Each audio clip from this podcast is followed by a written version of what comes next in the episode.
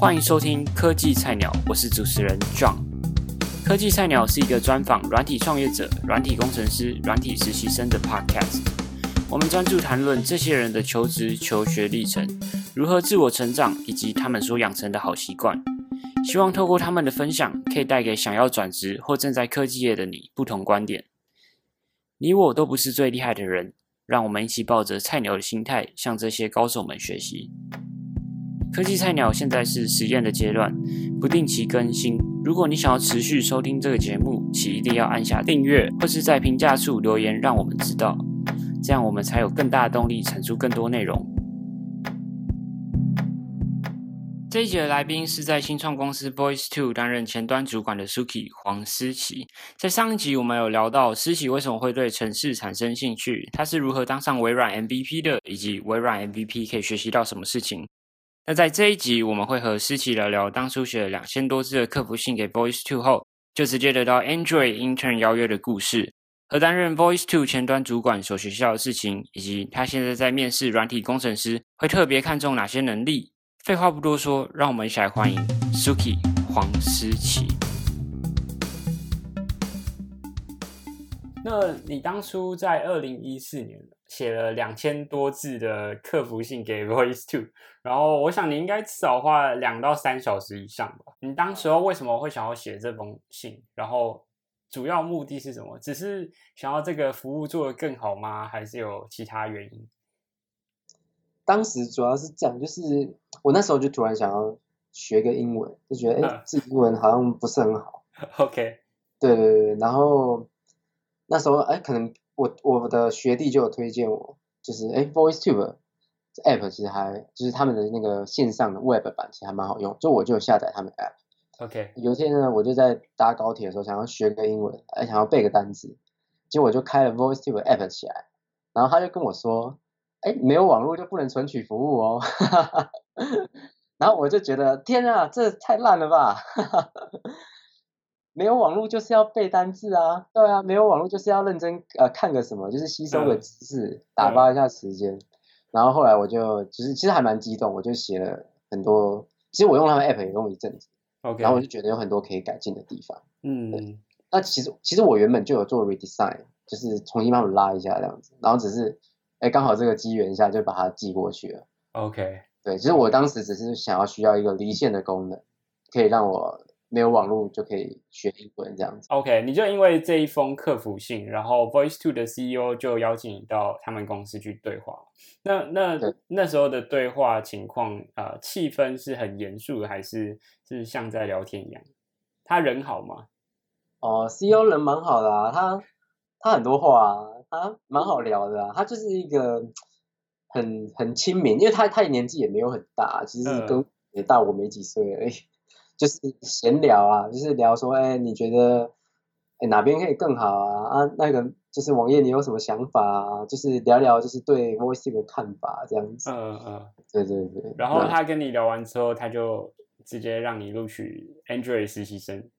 呃，对对对，差不多。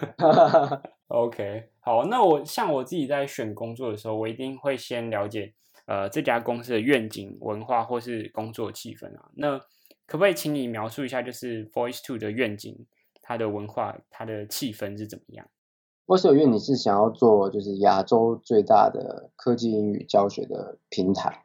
OK，对，那其实 Voice Two 的气氛其实还蛮，应该说组织其实目前蛮扁平的。就是你不会感受到一些大公司很有阶层的制度，你可以很轻松的表达你自己的意见，因为你的意见可能也会就是被采纳到产品当中。其实就是大家会希望听到啊各个职能对产品或是对一个决策的看法，这样，所以你的意见是能够呃你的声音是能够很容易的被被听到，我觉得这是一件很棒的事。嗯。然后再来是公司的气氛，就是大家就是很像同班同学这样，就是还蛮轻松愉快的。对。那加入这家公司之后，你是怎么从呃 Android 开发者，然后晋升到现在的前端 leader 的？一开始的时候是我是 Android 的 intern，但我做的事情其实蛮多，因为那时候公司很小，大概就有十几个人。然后一部分是我对这个，就就是我横向的领域可能扩展的比比同才多一点点这样，嗯所以我之前我刚进去的时候，帮他们做 design，有帮他们设计那个杂志的纸幅啊，然后一些 UI 上的调整都是我这边直接做。OK，对，那呃，我也觉得就是这个会带给我成就感。那嗯从 Android 的 intern 开始做，那时候我是帮忙做一些小元件给我们那时候的当时的正职的 Android 工程师嗯给他用，因为他可能有一些比较主要的大方向的呃项目要开发，我就帮他开发一些呃小元件、小元件，然后给他直接套用这样子。嗯。对，那后来后来这个就是原本的正职的 Android 工程师他就离职了，呃，然后我那时候还是 intern，然后那时候我就啊就变正职的工作了，就是我就把 Android 接过来，就是变成我在写了这样子。嗯。对，然后写着写着，因为那时候就是那时候其实我还没有毕业，然后后来快要就是要毕业，然后我就呃，其实我去 Vo 我在 Voice 目前是研发替代役，嗯。对，所以呃，我会选 Voice 当研发替代役，主要是因为我觉得它的环境还不错，然后能发挥的东西也蛮多的。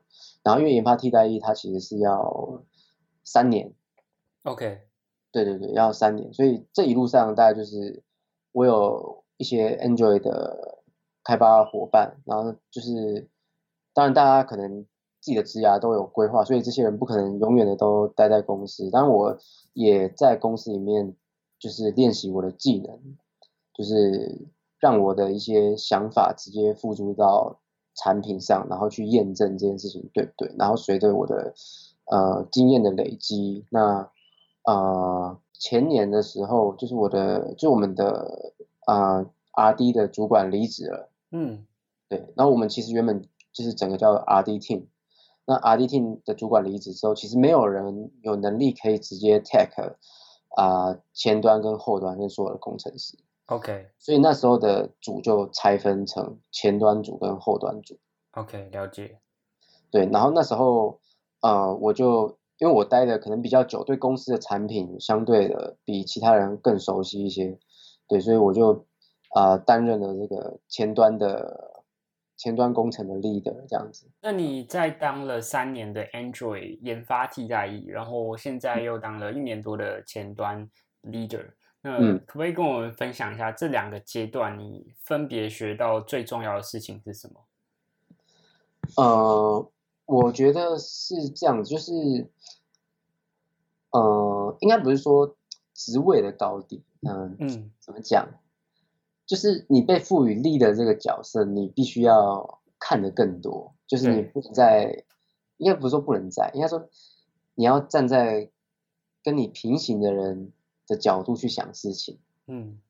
对，就不能就是只 focus 在哎手机开发或者是网页开发上，你可能要站在呃行销的立场、设计的立场或者是产品的立场去去想事情。那呃，其实很多时候我们刚毕业，我们会觉得哎学校教我们的就是这样子。那我在毕业后工作，我在开发产品上，我就一定要做到这个样子。其实可能，但是在团队合作下，其实不是这个样子，因为在团队合作下，大家都在做一件事情，就是让对方好做事。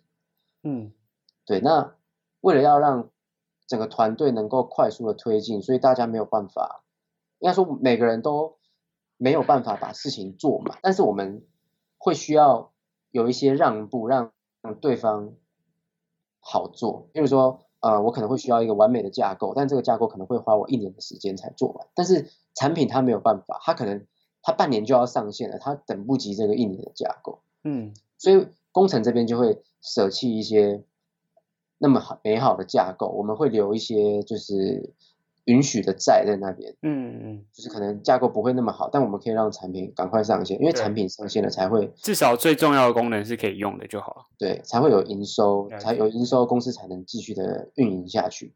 对，所以不管是工程或是设计都。呃，会需要，就是当你变成 leader 的时候，你会需要考虑整个公司所有部门的呃团队的方向。嗯，对对对，视野会变得更广阔啊。所以这样听下来，感觉是在前端主管这个位置是更需要沟通的，就因为会接触到更多不同的部门嘛。对，没错。啊，那你觉得 Android 工程师跟前端工程师这两个工作相比之下，彼此的优缺点是什么？或者你会推荐刚毕业的大学生选哪一个比较好？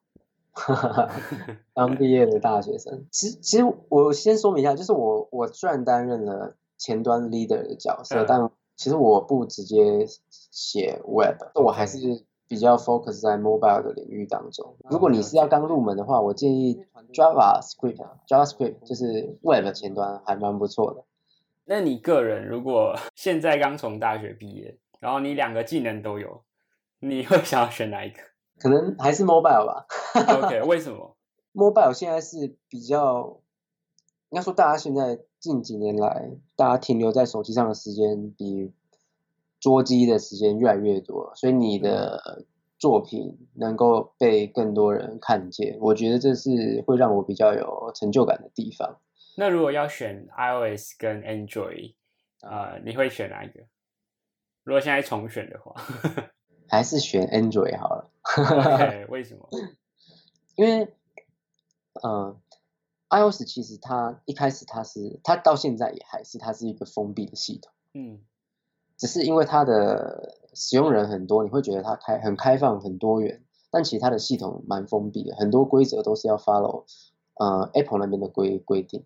但是 Android 它就是一个开源的、开源的专案，然后只是 Google 在这个专案上面一直做迭代，所以它它的底层其实是 Linux，嗯所以你要在上面做一些呃很酷炫的事情，iOS 可能做不到，但 Android 就可以做得到，所以。Android 能够发想的东西就比较多一点。OK，可不可以举一个具体的例子，就是 Android 可以做的，iOS 是做不出来的啊？譬如说我自己有一个 App，嗯，它叫做已读不回助理。对，那这个这个已读不回助理，它的功能就是说，啊，别人传讯息来了，这个已读不回助理呢，它会去你的通知拦截你的讯息，就是去去侦测说，哎，有什么有什么通知跑到通知栏了这样子。然后他就会把通知栏这个讯息拉出来，然后你就可以在已读不回组里面看这个讯息，然后对方就就不会知道说，哎，你已经已读过了。这件事情是在 Android 上可以做到，但是在 iOS 上做不到。OK，那这个 Side Project 它也是你目前最满意的？它是最满意的，但不是最赚钱的。哦，不是最赚钱。OK OK，好，那我们来分别讨论一下。那我们先从最满意的已读不回助理开始讨论。那你当时候是怎么得到这个灵感的？已读不回助理大概在呃，也是在二零差不多二零一四那个时候写的。那那时候在那一个年代，其实手机刚起步不久。那但是智慧型手机已经蛮多，只是相对好用的 App 其实不多，所以使用者其实会挑挑选说，就算是一样一样功能的 App，他会挑一个比较漂亮的 App 来用。OK。对，其实那时候架上有一个类似的 App，那我觉得是它的操作体验跟 UI 其实没有那么友善，那我就自己重写了一个这样子，然后也加了一些功能，呃，然后就开发起来了。对，OK，那你当时候花了多久去开发它？我那时候最初的第一版，我大概两个月就完成。两个月。那时候我在 Husco 实习，对我是 Husco。实习的时候就做完事情就不知道干嘛，然后就 就这种弄了这个专案出来。OK OK，那那现在的使用者状况来讲，就是呃，可不可以大概说一个数据？就可能呃，NAU 或是 DAU 是多少这样？我直接说下载量好了。哦，好，下载量，下载量目前已经破一百多万这样子。那这个 App 它目前有呃获利的模式吗？呃，目前没有，它就是在 Facebook 跟 Google 的广告联播。广告，OK，了解。可以分享一下，就是关于这个 App 它未来发展，你会想要怎么走吗？之后可能会推出订阅制，或是我再多写一些功能。对，其实就是加减赚吧，赚钱也可能不是主要的目的，就是让这个 App 就是更实用。对，就是我觉得大家会觉得它好用，对我来说就是成就感，满足。OK，满足。了解了解。好，那我们现在来聊一下，就是你刚刚说到因为它不是最赚钱的嘛。那最赚钱的是哪一个 project？最赚钱的是大概在可能二零也是在二零一三那个时候写的，嗯那时候也是因为这个原因，就是人家架上有一个 app，但是它的体验不是很好，，OK，呃，又写了一支 app 就上架，那个 app 叫做来电闪光，现在还有吗呃，现在架上找不到，因为我先下架了。？OK，对，呃，来电闪光的功能主要这样，就是人家打电话过来，或是呃，人家有通知有 Line 你，有 Facebook 的讯息你，只要收到通知了，你的那个闪光灯就会闪，这样。OK，那个时候其实这个 idea 还蛮新颖的，但现在有蛮多呃手机都有内建这个功能，比如说 iPhone 是 Android 其实都有内建的。嗯那那个时候大家就觉得这个功能有就觉得很潮这样子，然后 这个 app 就红到了，他就自己就是可能因为大陆那边会有自己的 store 的市集，他们就来 Google Play 挖一些 app 过去，OK，然后这个 app 到大陆那边就很多人就下载了，对，那下载之后就是广告收益也是蛮惊人的，OK，所以这个也主要是透过广告来赚钱。对对对 OK。Hello，你是用 Apple Podcast 收听的吗？如果是的话，请帮我一个忙，现在去科技菜鸟的页面按下订阅，我等你五秒钟。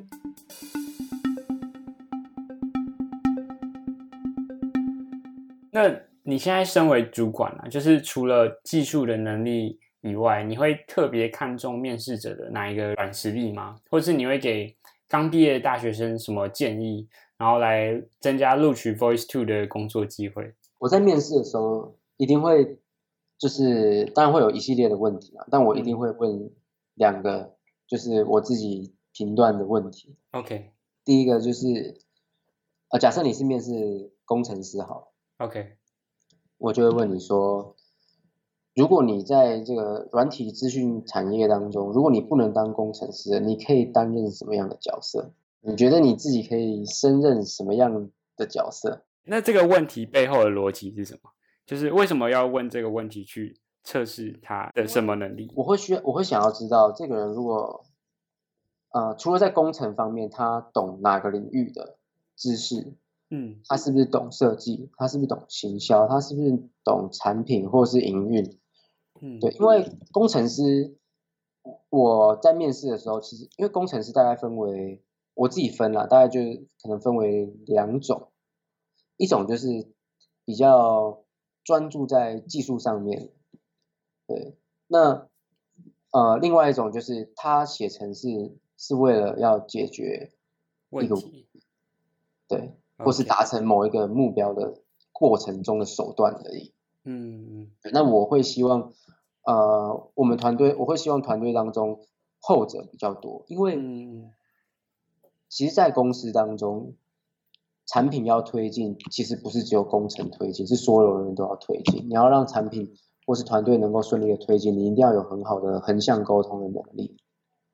OK 了对，解。所以呃，我会问这个是会想要知道说，呃，你是不是能够懂行销的人在说什么，知道他们在意的点是什么，或是设计在意的是什么，或是营运在意的是什么，那产品在意的是什么？那你能不能透过你的专业知识去帮助其他的领域的人去达到他们的目的？这是工程师，我觉得工程师很重要的，呃，需要具备的技能。嗯，他就是要帮助其他部门去完成他们做不到的事情，然后透过工程可以做到的事情。OK 了解。OK，那第二个呢？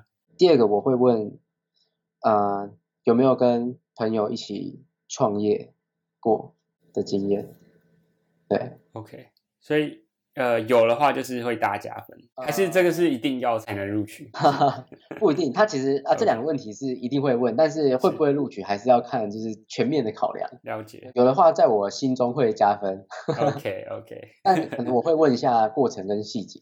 嗯嗯嗯，可不可以分享一个就是你曾经面试过的，他让你觉得超强？超强哦。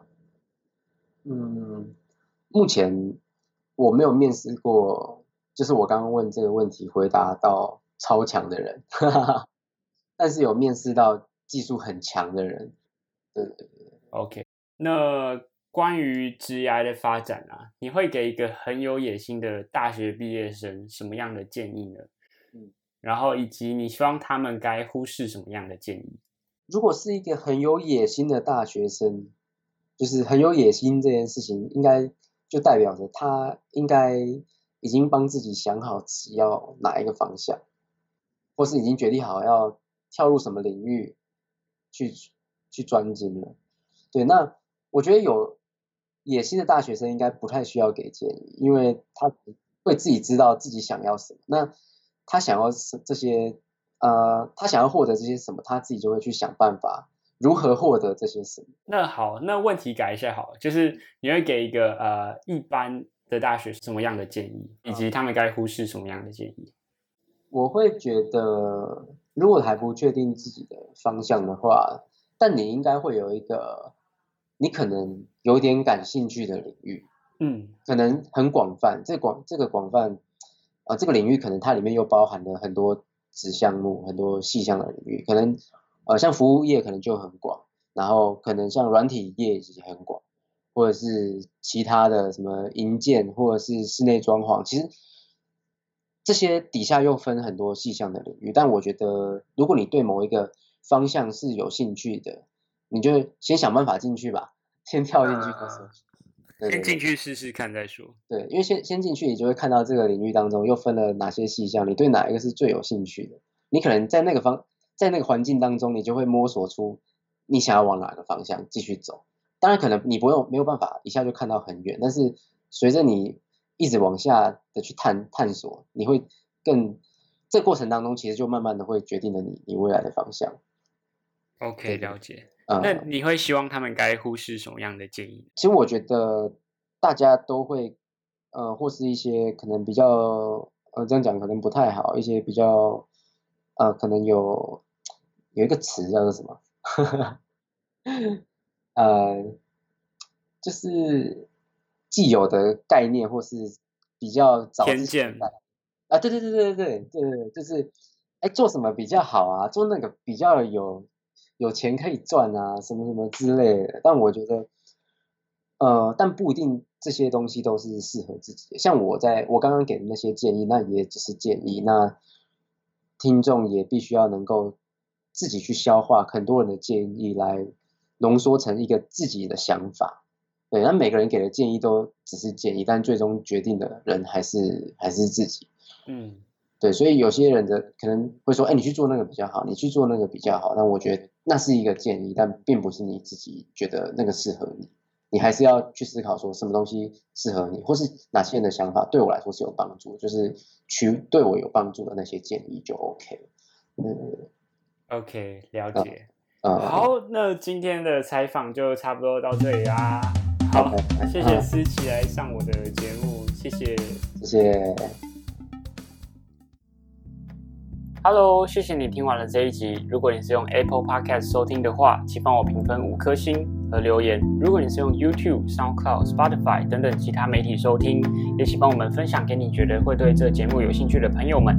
不论你是用什么方式收听，都欢迎你到脸书上搜寻科技菜鸟 Tech Rookie，按赞、私讯我们，或是加入我们脸书社团科技菜鸟，跟我们分享你听完的心得。有任何建议，或是你希望我们访问哪一位来宾，都可以告诉我们。希望听完这一集对你有所收获。谢谢你的收听，科技菜鸟，我们下次见。